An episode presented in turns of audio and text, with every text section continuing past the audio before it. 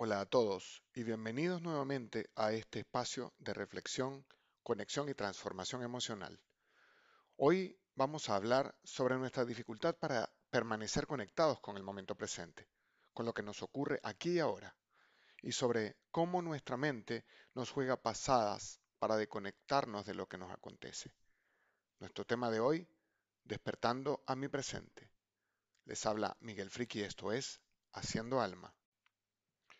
Michel de Montaigne tiene una frase que nos invita a reflexionar sobre esta necesidad que tenemos de desconectarnos de nuestro momento presente y de comenzar a fantasear sobre aquellas cosas que nos podrían pasar en el futuro o que el futuro nos podría traer al momento presente.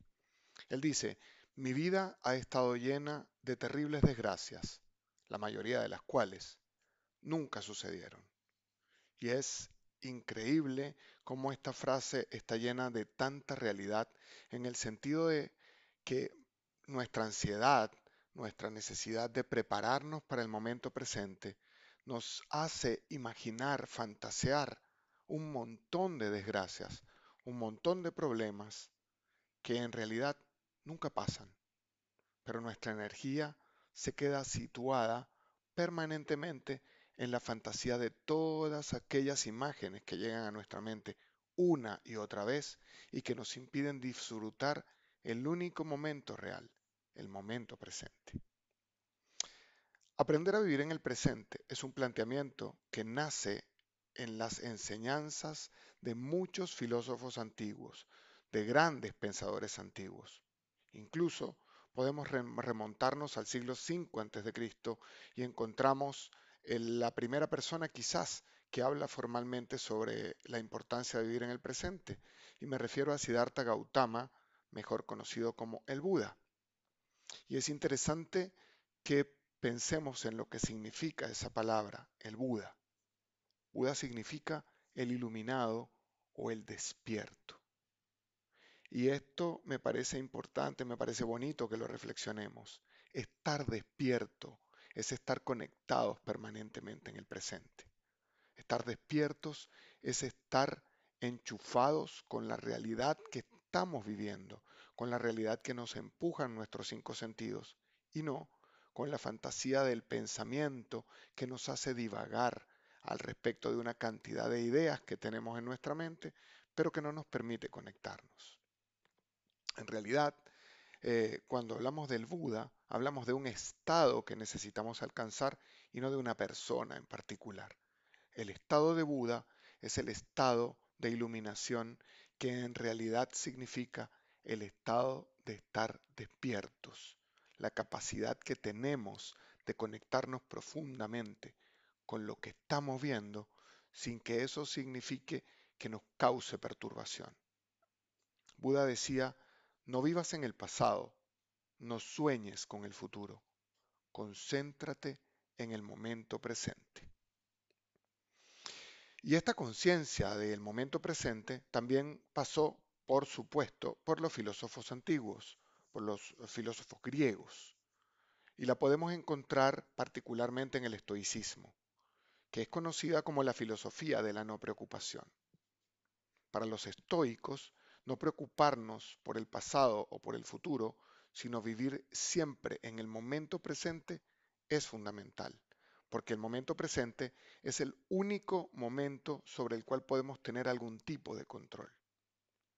La vida que centramos en el futuro termina complicándonos, porque terminamos anticipando todas aquellas fantasías que sentimos que pueden ocurrir y que causan en nosotros un montón de temores, un montón de miedos, muchas veces infundados, y que terminan paralizándonos y ocasionando problemas como ansiedad y estrés. Del mismo modo, empezar a conectarnos con el pasado, a recordar, a remembrar todo lo que vivimos, evocando lo que fue y lo que pudo haber sido también, comparándolo con nuestro momento presente, termina desembocando a menudo en depresiones, otro grave problema para nuestro ánimo, para nuestro estado de ánimo. Epícteto, un filósofo estoico, eh, apostaba por la vida plena en el único momento sobre el que podemos tener algún poder de decisión, el ahora. Solo en ese momento presente, planteaba Epícteto, es donde realmente podemos existir y a él debemos dedicar toda nuestra atención y todo nuestro esfuerzo. Y no debemos dejar que nuestro pasado ni nuestro futuro nos atormenten, pues el primero ya no existe y el segundo probablemente lo afrontaremos con la misma ecuanimidad y virtuosismo que el hoy. Si avanzamos un poco más en nuestra línea de tiempo, vamos a encontrar que en la primera mitad del siglo XIX aparece un filósofo danés llamado Soren Kierkegaard. Él es considerado fundamentalmente como el padre del existencialismo y postulaba que la vida no es un problema que tiene que ser resuelto, sino una realidad que necesitamos experimentar. Y esa idea de Kierkegaard es el centro moderno de las filosofías y modelos psicoterapéuticos que están basados en la idea de aprender a vivir en el presente. Ya a mediados del siglo pasado aparece una corriente psicoterapéutica propuesta por Fritz Perls que se llama la terapia Gestalt y está basada en esta corriente filosófica del existencialismo, así como en el budismo, y puede definirse como una forma experimental que enfatiza la responsabilidad personal y se enfoca en la experiencia del individuo en el momento presente, proponiendo además una idea interesantísima que es abandonar el pensar innecesario, abandonar el intelectualismo o el análisis excesivo de las cosas, que termina sumergiéndonos en una fantasía neurótica profunda que nos desconecta de la posibilidad de vivir en el mundo real. Peirce planteaba ideas como la angustia siempre es el resultado de alejarse de la hora, o la mayoría de los hombres modernos viven en un trance verbal, no ven ni escuchan, y el despertar les toma bastante tiempo. Estas dos ideas propuestas por Pels son súper importantes de reflexionar porque nos están sugiriendo que nos ocurren dos cosas que nos alejan de la realidad. Una es esta necesidad que tenemos de huirle al momento presente, pensando, fantaseando en lo que va a venir en el futuro o remembrando y sufriendo por lo que nos pasó en el pasado. Y lo otro es que en esa idea también subyace eh, esta, esta concepción de pensar y repensar y volver a pensar neuróticamente en las cosas que fantaseamos. Esta fantasía, este, este pensar machacado, digamos, eh, reiterado, que nos roba eh, la energía de vivir y que nos roba fundamentalmente la posibilidad de conectarnos, eh, termina haciendo que no disfrutemos del momento presente de nuestra vida real. Hoy en día han surgido propuestas muy modernas basadas en las ideas del budismo, en la filosofía del existencialismo, en estas corrientes psicoterapéuticas y una de ellas, una de esas ideas que ha surgido es la propuesta del mindfulness, que podríamos traducir como conciencia plena. El creador del mindfulness es John Kabat-Zinn, doctor en biología molecular del MIT y profesor de la Universidad de Massachusetts. Este doctor, este biólogo molecular, es creador de un programa actualmente muy conocido, en español se llama REVAP, y mm, su acrónimo significa reducción del estrés basado en la atención plena. John Kabat-Zinn define mindfulness como la, eh, la idea de prestar atención de manera intencional al momento presente sin juzgarlo. Eh, tenemos tres ideas fundamentales en esa definición. Tenemos la voluntad, la intención de prestarle atención al momento presente, de poner nuestra conciencia en el momento presente y además de poner nuestra conciencia en el momento presente sin juzgarlo, sin producir pensamientos que nos hagan sentir culpables o que nos hagan querer salir corriendo de las ideas que estamos tratando de centrar en nuestro presente.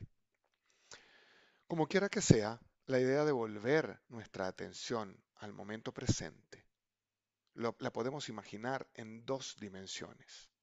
Una dimensión espacial que tiene que ver con el aquí, con el lugar en donde estamos, y otra dimensión temporal que es el ahora, es decir, en el momento en el que estamos. Y estas dos ideas, el aquí y el ahora, es decir, en este momento y en este lugar, nos obliga a centrarnos y a no escapar a lo que la psicoterapia gestal llama el allá y el entonces, que son dos dimensiones que nos separan de la realidad. Es importante pensar que cuando nos centramos en el aquí, nos centramos en en dónde estoy. O podríamos incluso preguntarnos, ¿en dónde quiero estar? Porque no tiene ningún sentido permanecer en un sitio, en un lugar, en donde no quiero estar. Mi mente entonces está escapando permanentemente a aquel otro sitio en donde deseo estar. Entonces la pregunta es, ¿quiero estar aquí? O en todo caso, tomo la decisión consciente de estar aquí. De la misma forma, nos podemos hacer la misma reflexión en el espacio temporal en qué momento quiero estar, por qué quiero escapar de mi momento presente, por qué quiero irme a fantasear en algún otro momento que no ha llegado o por qué quiero desear remembrar otro momento que ya pasó. ¿Qué, ¿Qué, me está pasando que no logro conectarme profundamente con el ahora, con este momento que necesito disfrutar? Bien, eh, la intención del podcast de hoy, despertando a mi presente, tiene que ver con que reflexionemos que la única posibilidad de real que tenemos de existir es conectarnos, es despertar de una vez y por todas del sueño permanente que nos sumerge en fantasías temporales y espaciales que no existen, porque la única realidad temporal y espacial que existe es esta.